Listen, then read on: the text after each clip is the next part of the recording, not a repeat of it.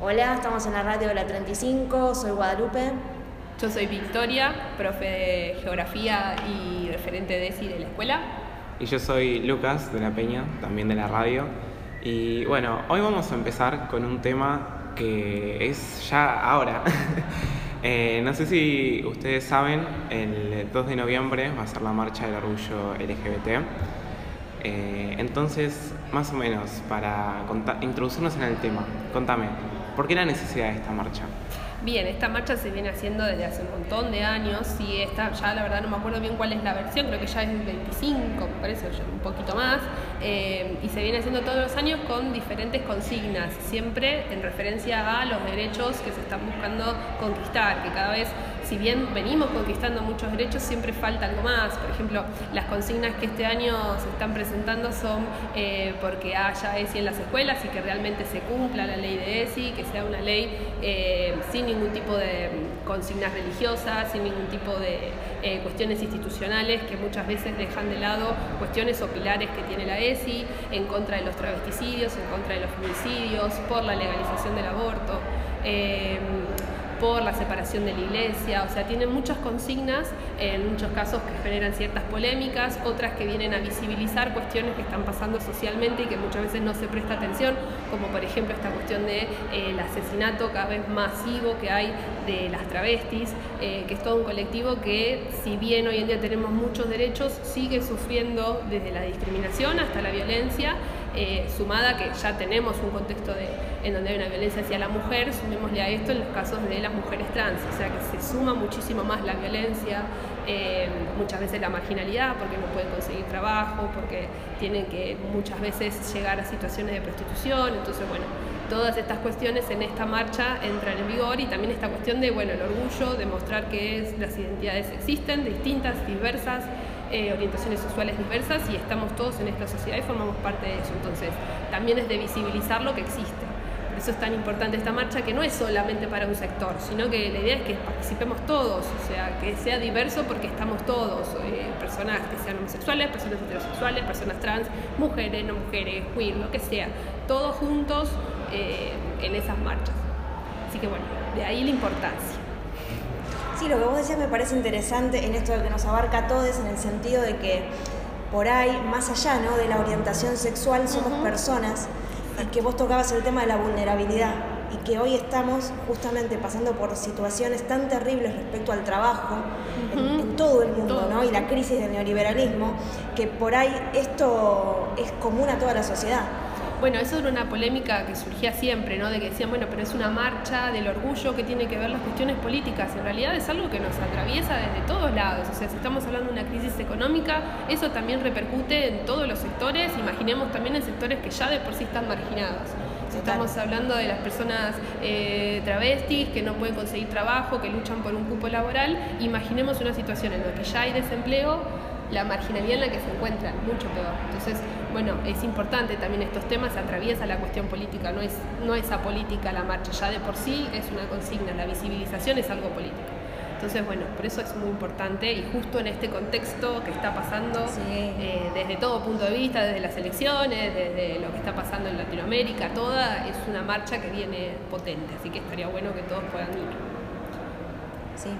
Recuerdo la serie de Merlí en la última temporada donde aparece la profesora que justamente pasó una transformación, es una profe trans y si bien termina integrada a todo lo que es el colectivo de los estudiantes y de los docentes, al principio pasa por un montón de situaciones en las cuales no todos, sobre todo sus compañeros ¿no? y compañeras, no todos la miran bien. Sí, o incluso a mí mucho ese capítulo me genera como una contradicción grande, porque incluso hasta el papel que tiene Merlí en cómo la trata hace una diferencia, aunque sea a favor de ella, trata, está haciendo una diferencia. E incluso también esta cuestión de que después los, los alumnos para poder defenderla que se disfrazan y, se ponen los hombres de mujeres. Y ella incluso en un momento hace una hace mención que para mí fue uno de los mejores diálogos del capítulo y que ella dice pero yo no estoy disfrazada yo soy mujer entonces fue como muy bueno eso pareció ese capítulo que estaba bueno y que en realidad uno dice, ah, bueno, Merlí la tiene clara y en esta no la tenía clara Merlí, en esta fue la profesora la que estaba dando la lección ahí. Tal cual. bueno. Pero Merlí por ahí es eso, ¿eh? es un poco como el prototipo del eh, hombre moderno, el, bueno, en este caso el español moderno, que si bien pedagógicamente tiene innovaciones, o sea, su propia vida eh, da cuenta de un montón de fallas. Creo que está hecho a propósito por ahí, como para mostrarle sus contradicciones. O sea, Manlí es una contradicción. Bueno, pero lo cierto es que dio lugar a también que se hable de muchos temas que hoy en día por ahí no se hablaban tanto y que Merlí al verlo todo el mundo, porque la verdad que fue una serie que eh, mucha gente pudo empezar a trabajar esos temas, incluso que mencione a Judith Butler, que es una de las principales impulsoras del movimiento queer, ¿sí? esta idea de las personas que no, no entran dentro de este sistema binario hombre-mujer, están en contra de las categorías, ¿sí? o sea, de, ellos consideran que no es necesario etiquetar a las personas, sino que una persona es lo que es y punto. Sí, hay un lema muy conocido que dice Efi, eh, que es, eh, existe solo un género que es el de cada cual. Eh, y eso explica mucho también lo que el movimiento queer está impulsando.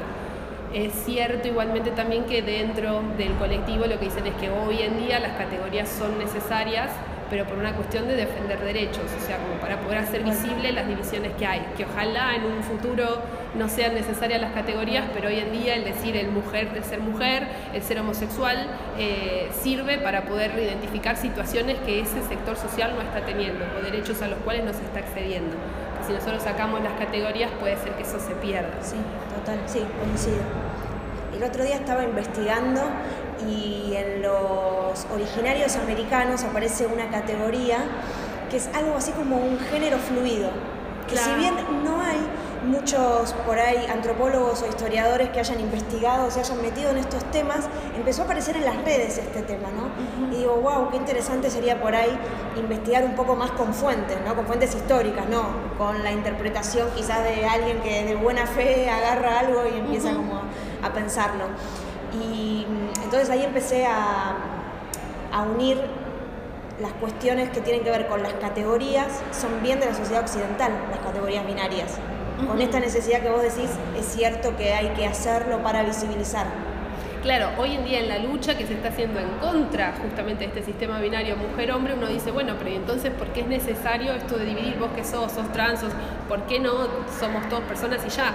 Pero realmente hoy en día, como la situación que estamos viviendo de desigualdad, eh, es necesario reconocer o visibilizar a un sector de trans o personas trans porque muchos de sus derechos no están siendo reconocidos o muchas de sus situaciones requieren de que el Estado tome eh, importancia en esto. Una persona trans que, por ejemplo, eh, quiera hacerse una hormonización, es decir, un tratamiento por el cual puedan adecuar su cuerpo al género que ellos se sienten o autoperciben, necesitan del Estado para poder acceder a eso. Entonces, es necesaria esa visibilización de lo trans para cumplir esos derechos. Que después en un futuro, cuando todo eso esté asegurado, sí, que no existan, no existan las categorías porque ya está, todos vamos a tener todos los derechos.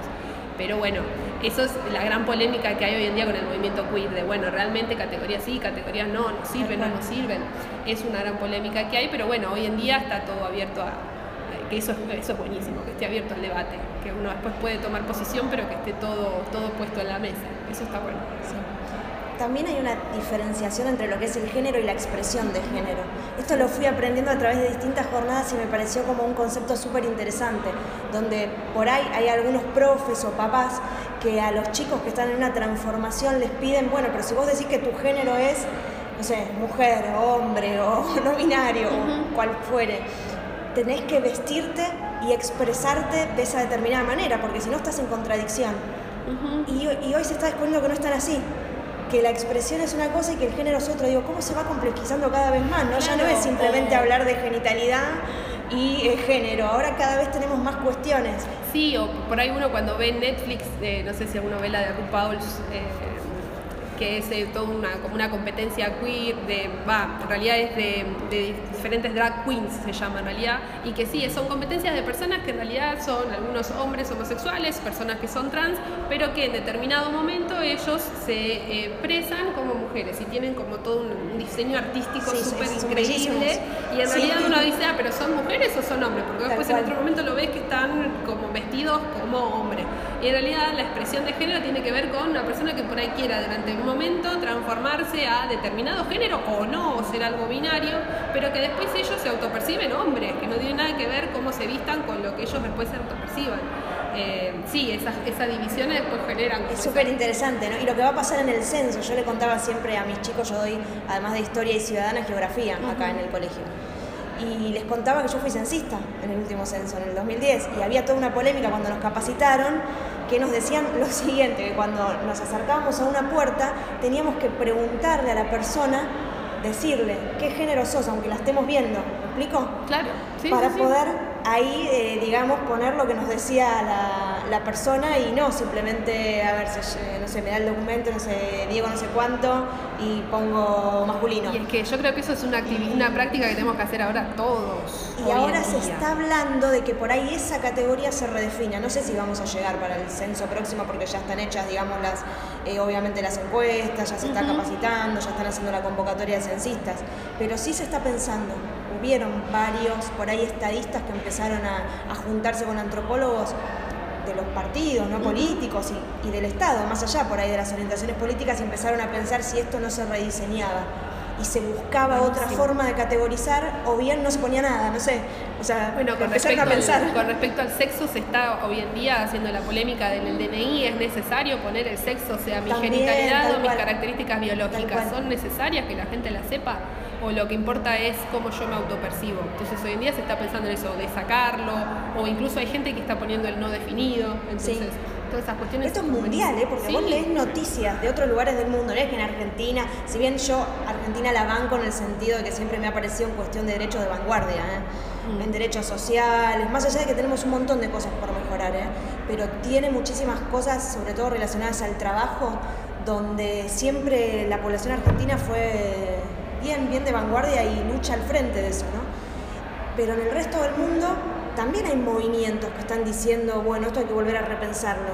¿Qué se hace en las escuelas? Por ahí no tienen la, ley de la, educación sexual integral, pero sí están pensando cómo hacer para, para poder enseñar estos temas, ¿no? Así que creo que estamos pasando por un, por un momento como muy... Bisagra. Eh, bisagra, sí diría de Urano en Tauro, pero me voy por las ramas. y lo que sí también es que va a pasar tiempo. A mí me pasa por ahí en otras escuelas también de ir trabajando y que uno piensa, bueno, el movimiento está y que, y que no es lo mismo por ahí determinadas escuelas que otras, en donde por ahí las estructuras se siguen manteniendo, ni hablar en escuelas privadas que sean católicas, en donde también, o de otro tipo de, religión, ¿no? No sé, pero eh, todavía hay cuestiones que hay que ir deconstruyendo de a poco, es un proceso, o sea, no esperemos que el año que viene ya está, estemos todos, no, la verdad que no pero lo bueno es que el debate llegó a las aulas y eso es súper importante. O sea, el primer lugar donde las luchas de eh, esta de la lucha de sentidos que se habla todo el tiempo, eh, que se den en las aulas, es el primer lugar, es lo más importante porque son donde se preparan las futuras generaciones y que esos debates lleguen acá, que muchas veces llegan no desde los docentes, sino desde los estudiantes, muestra el cambio que se está generando. Eh, y eso está muy bueno, eso la verdad. Bueno, esta radio está muy buena. Sí, tal cual. Sí, sí, sí. Yo creo que vi un cambio a partir del rol de referente ESI. Me parece, ¿no? Como para... Es un análisis que, vengo haciendo, porque la ESI está desde el 2006. Y, todavía estamos hablando de que nos faltan un montón de cosas. Eh, a todo esto, eh, hablando de este tema obviamente, ¿no? Eh, ¿Qué es la heteronormalización o la heteronorma? La heteronorma, esta idea de considerar que todas las personas son heterosexuales naturalmente y que después, o sea, y que en realidad la desviación sería la persona que no sería eh, heterosexual. Eh, eso después se puede aplicar a un montón de situaciones y que por ahí veníamos hablando, ¿no? De que uno dice cuando una persona se dice que es homosexual, uno que es lo primero que pregunta, ¿no? De, ay, bueno, ¿y cómo te diste cuenta? ¿Y, cómo fue? Pero vos qué crees? ¿Que fue algo que vos naciste así o que fue que lo... Bueno, y todas esas preguntas no se hacen cuando uno dice, bueno, yo soy heterosexual, o me gusta, no sé, yo, Victoria, me gusta Juancito. Nadie me pregunta, ¿y cuándo te diste cuenta que te gustaban los hombres? Nadie me lo preguntó eso y en realidad fue de la misma forma y se fue construyendo de la misma manera. Igual yo creo que también nadie te pregunta si sos heterosexual, o sea, me pasa en toda mi vida, me pasó hoy en mi vida cotidiana de que, por ejemplo, un montón de gente, porque supuestamente tenés, ya esto va a lo que es social y a las, eh, los estereotipos, de que una persona tenga estereotipos por ahí como desviados a lo que serían los clásicos estereotipos del macho y mujer, por así decirlo. Claro, es que el estar desviado ya no es estereotipo, porque el estereotipo sería el modelo que vos ya tenés que cumplir. Si no lo cumplís, ahí es una desviación, ¿sí? Pero sí, es como esa idea de... eh, o sea, lo que es, es biológico, que después uno realmente si lo empieza a deconstruir te das cuenta que no es nada biológico, o sea, que lo biológico lo único que es es tener pene, tener vulva, tener determinado cromosoma o determinadas hormonas. Después todo lo que se construyó encima de eso, de si yo tengo vulva, tengo que ser mujer, tengo que usar rosa, tengo- me tienen que gustar los hombres, todo eso es una construcción social. Ya ahí no está la biología, todo lo que mi rol va a ser en la sociedad, que yo voy a tener que ser madre, que yo voy a tener que, no sé, dedicarme a limpiar la casa, es todo construido después. Y eso está bueno cuestionarlo. Después uno puede estar de acuerdo o no, o sea, yo puedo estar de acuerdo con soy mujer y soy heterosexual, pero darme cuenta de que eso va a ser por una elección mía y no porque esté impuesto. Eso es lo que ahora se está empezando a, a- a cuestionar o se está empezando a deconstruir, a entender de dónde viene. O sea, yo ya sé que esto no lo tengo que hacer porque sí, sino porque o lo estoy eligiendo o no lo elijo. Y bueno, eso es cuestionar estructuras que están desde hace mucho tiempo. Entonces, personas que nunca se lo cuestionaron, de repente vos decirle, che, pero ¿y vos desde cuándo querés ser, desde cuándo sos heterosexual? Y es como que te explota la cabeza. Entonces es como que es un trabajo y por eso tanta resistencia. Sí, bueno, se está logrando. Como decíamos antes, ¿no? Como para, para ir cerrando, estamos en un momento que es bisagra, estamos en un momento de cambio, es un cambio de paradigma. Hay que ver para, para dónde va la sociedad con. Ujú. Y bueno, y por eso también es muy importante eh, todos los derechos que tenemos que empezar a conquistar y por eso también es súper cuidar los que tenemos. y cuidar los que tenemos y por eso es súper importante la marcha eh, del 2 de noviembre, así que invitamos a todos los que quieran sumarse desde todos lados, ya sea yendo, ya sea compartiendo, ya sea averiguando de qué se trata, ya sea buscando qué es el movimiento LGTB, eh, de todas las formas posibles. O acompañar a alguien O también. acompañar, O a, acompañar a alguien, que alguien, por ahí alguno no se anima a ir solo y estaría buenísimo poder ir, porque realmente encontrar a personas que están pasando por lo mismo que uno, encontrarse la diversidad, encontrarse acompañado en todo esto, también está bueno. Bueno, eh, vamos cerrando por hoy. Muchas gracias por, bueno, por estar hoy acá. Muy interesante el podcast. Las quiero mucho. y bueno, gracias. Sigan prendidos, prendidas y prendides a la radio de la 35. Desde que empecé a confiar en mí, no paro de crecer. Ay.